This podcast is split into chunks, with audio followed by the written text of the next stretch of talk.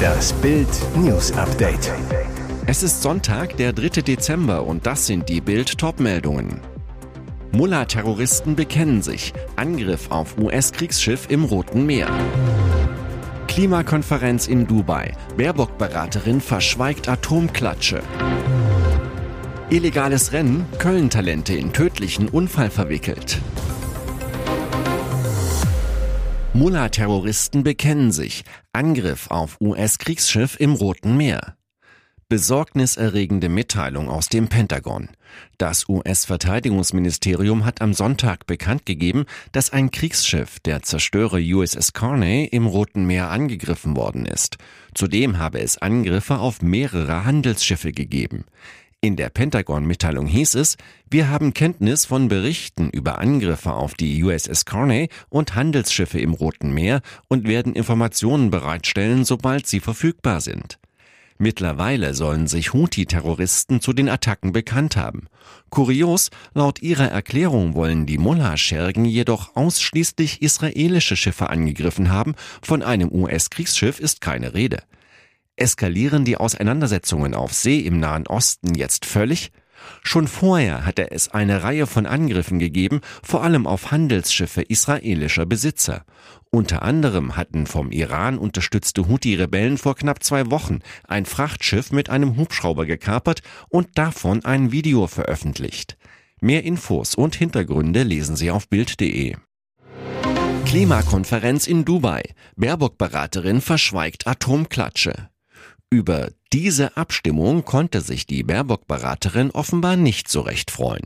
Jeden Tag präsentiert Jennifer Morgan, Sonderbeauftragte für internationale Klimapolitik im Auswärtigen Amt von Annalena Baerbock von den Grünen, ihren Followern auf X, früher Twitter, drei Höhepunkte von der Weltklimakonferenz aus Dubai.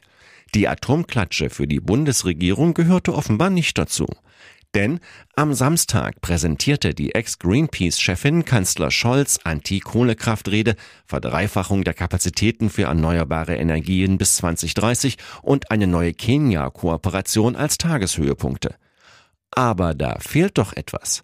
22 Staaten stimmten, ebenfalls am Samstag, für den Bau neuer Atomkraftwerke unter anderem Großbritannien, USA, Frankreich, Belgien und die Ukraine halten Kernkraft für die Einhaltung der Klimaziele für unverzichtbar.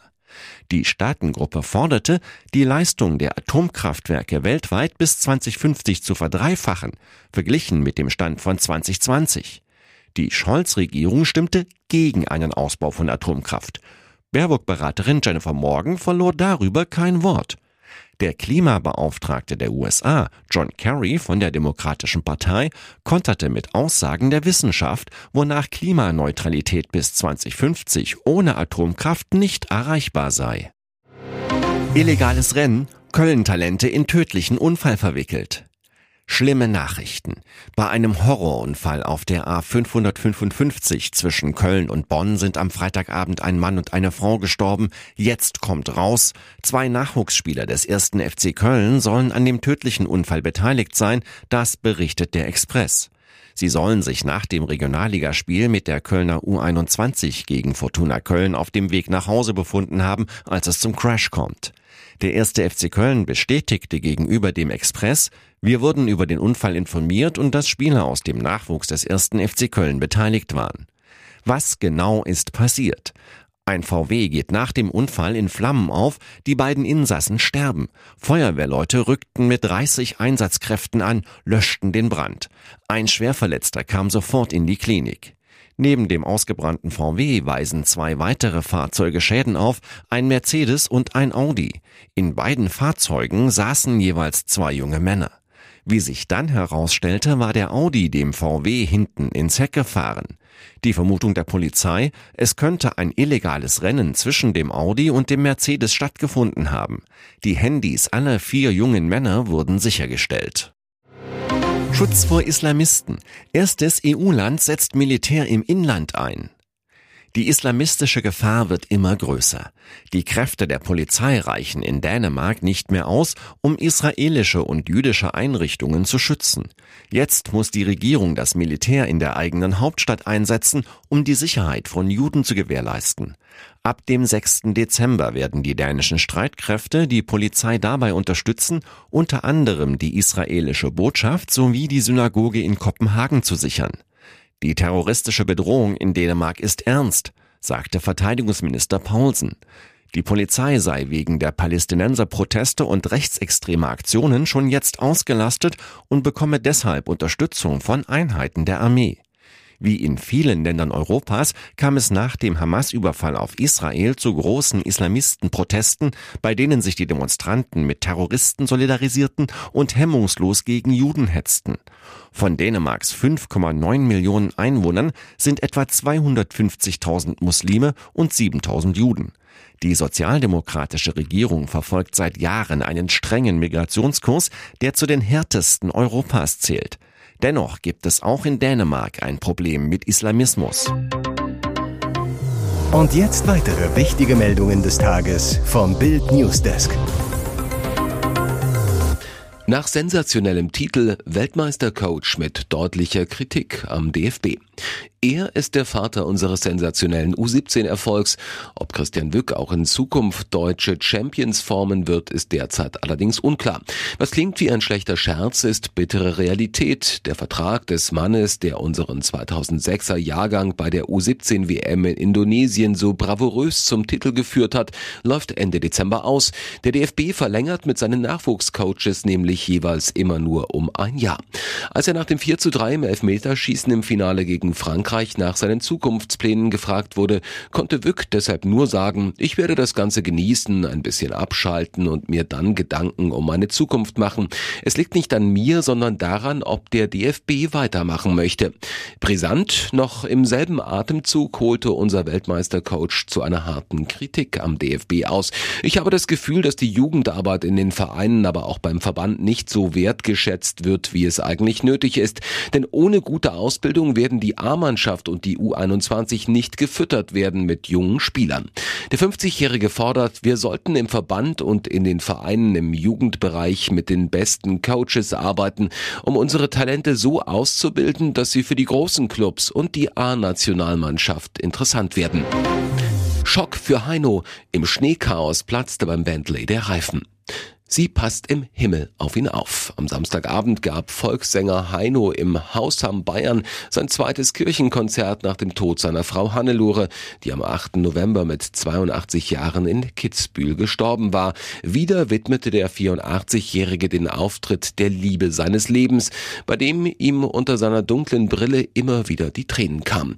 Sein Manager Helmut Werner fuhr ihn und seine Gesangspartnerin Anita Hegerland danach am späten Abend in Heinos Band Bentley zurück nach Österreich. Im tiefen Schneetreiben auf der Autobahn kurz vor der österreichischen Grenze bei Flinsbach in Oberbayern gab es plötzlich einen Knall und der Wagen ruckelte heftig. Grund, der rechte Vorderreifen war geplatzt. Auf der Beifahrerseite, wo Heino saß. Dem Manager gelang es, den Wagen unbeschadet zum Stehen zu bringen. Heino zu Bild, es war schon ein Schock und wir standen da plötzlich nachts in eisiger Kälte mitten im Niemandsland. Zum Glück waren wir direkt an einer Ausfahrt und wir sahen in der Nähe eine hell beleuchtete Halle, wohin wir es noch schafften. Glücklicher Zufall, es war die Rettungsdienstzentrale. Heino, dort bekamen wir einen Kaffee und konnten uns aufwärmen. Der ADAC hat uns dann abgeschleppt und sicher nach Hause gebracht. Ihr hört das Bild News Update mit weiteren Meldungen des Tages. Die Deutsche Bahn fährt weiter in die Krise. Drohender Lokführerstreik, Milliardenloch bei der Infrastruktursanierung und jetzt noch ein trauriger Unpünktlichkeitsrekord. Jeder zweite Zug im Fernverkehr fuhr im November in Deutschland mit Verspätung. Ein Sprecher bestätigt Bild. Im November haben 52 Prozent der ICE und IC-Züge ihr Ziel pünktlich erreicht. Grund für die schlechteste Pünktlichkeit der Bahn im Fernverkehr seit acht Jahren sei laut Bahn vor allem die massive Zunahme an Baustellen. Aufgrund des massiven Sanierungsstaus hat die DB das Bauvolumen im laufenden Jahr erheblich ausweiten müssen, so der Sprecher. In Zahlen im November 2023 habe sich laut Bahn die Zahl der Baustellen gegenüber dem Vorjahr um 11 Prozent erhöht. Die Pünktlichkeit ist im Vergleich zum November 2022 um 9 Prozent zurückgegangen. 75 Prozent der Fernverkehrszüge werden auf ihrer Fahrt durch mindestens eine Baustelle ausgebremst. Ab dem kommenden Jahr sollen dann viele einzelne Baustellen gebündelt angepackt werden. 2024 will die Bahn umfangreiche Streckensanierungen starten, wenn die zugesagten Milliarden aus dem Bundeshaushalt auch tatsächlich kommen. Ein DB-Sprecher zu Bild. Die Pünktlichkeit entspricht nicht unseren eigenen Ansprüchen und wird auch nicht den Leistungen gerecht, die unsere Fahrgäste zu Recht von uns erwarten. Wir bauen heute für eine bessere Bahn von morgen. Hier ist das Bild News Update. Und das ist heute auch noch hörenswert.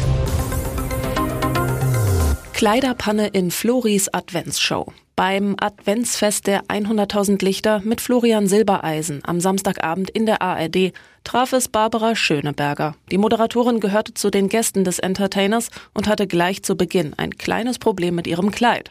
Schönebergers Garderobe, knallrot, festlich und schulterfrei. Doch der Fummel hatte seine Tücken. Nach ihrem ersten Auftritt ging Schöneberger direkt von der Bühne, wurde aber von Flori zurückgehalten. Bleib da noch bei mir, wir wollen dein Kleid in voller Pracht zeigen. So kam es, dass sie vor laufender Kamera ihren Fauxpas verriet. Die Moderatorin, während sie das Kleid lupfte, ich habe den Rock drüber gezogen, denn unten drunter ist es gerissen. Zum Vorschein kam tatsächlich ein engerer Rock mit Schlitz. Als Schöneberger dem Gastgeber später in der Weihnachtsbäckerei beim Plätzchenbacken zur Hand ging, war die Panne nochmal Thema. Passenderweise hatte sie sich jetzt eine Schürze übergeworfen. Die wollte ihr Flori nach der Backaktion abnehmen, aber Barbara protestierte, bitte nicht, ich habe ja das gerissene Kleid darunter.